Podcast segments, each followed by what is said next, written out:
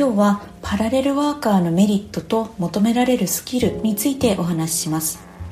終身雇用の終焉ですとか場所に縛られない働き方の普及などさまざまな社会的背景から新しい働き方をいろいろと模索する人が増えています。その中でパラレルワークと呼ばれる働き方を聞いたことがある方も多いのではないでしょうか。今日はパラレルワークのメリットとそこで必要となるスキルについてお話ししたいと思います。パラレルワーカーとは一つの企業に所属依存するのではなくいくつかの仕事を持って働く人を指す言葉です。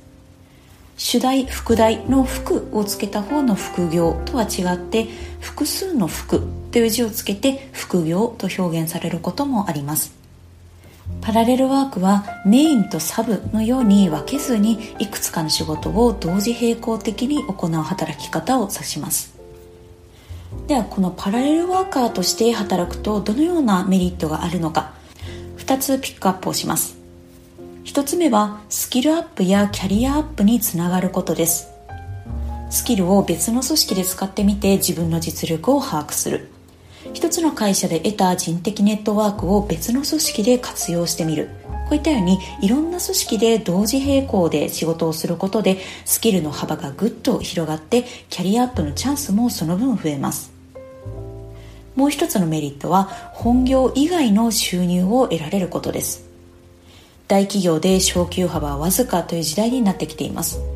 不況によって人員削減ですとか倒産など大企業であっても5年10年先の保証はありません。パラレルワークで収入源を分散させることで本業の企業に何かあった場合でもいきなり収入ゼロになってしまうというようなリスクを避けることができます。で実際にパラレルワーカーとして働くにはどんなスキルが必要とされるのか。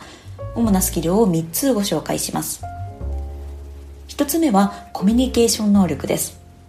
多くのクライアントと連絡を取り合う必要があるだけではなくてコミュニケーションを通して相手の要望を的確に捉えて質の高いアウトプットを出すことが信頼関係の構築や次の仕事につながっていきます。2つ目は専門分野における知識です。クライアントから個人で仕事をもらうとなると当然高いレベルでの専門知識や能力が求められます。パラレルワークが始めやすい職種は例えば動画編集ですとかウェブデザインライターエンジニアといったものがあります。もちろんこれ以外の職種でもパラレルワークは可能ですがまずは自分のキャリアやスキルの棚卸しをしっかりと行って自分が力を発揮できそうなフィールドを絞り込むことが重要になります。最後3つ目のスキルは自己管理能力です。パラレルワーカーは複数のタスクを並行して抱えることになるのでタスクやスケジュールなどの管理能力は必要不可欠になります。いつまでに何をやらなければいけないのかを常に意識して優先順位を上手につけて進めなければなりません。また体調やメンタルヘルスの管理にも気を配る必要があります。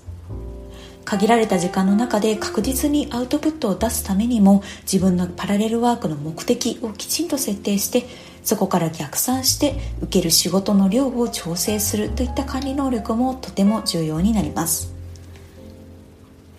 今日はパラレルワーカーのメリットと求められるスキルについてお話ししました。パラレルワークは収入源をいろいろ持てるという以上に自分の関わる仕事でシナジー効果を発揮できることスキルを高められること人的ネットワークを広げられることなどキャリア構築においてとても重要なメリットが得られる働き方と言えます。これらの働き方も選択肢の一つにしてこれからのキャリア構築のヒントにしていただけると嬉しいです。では今日はここまでとします。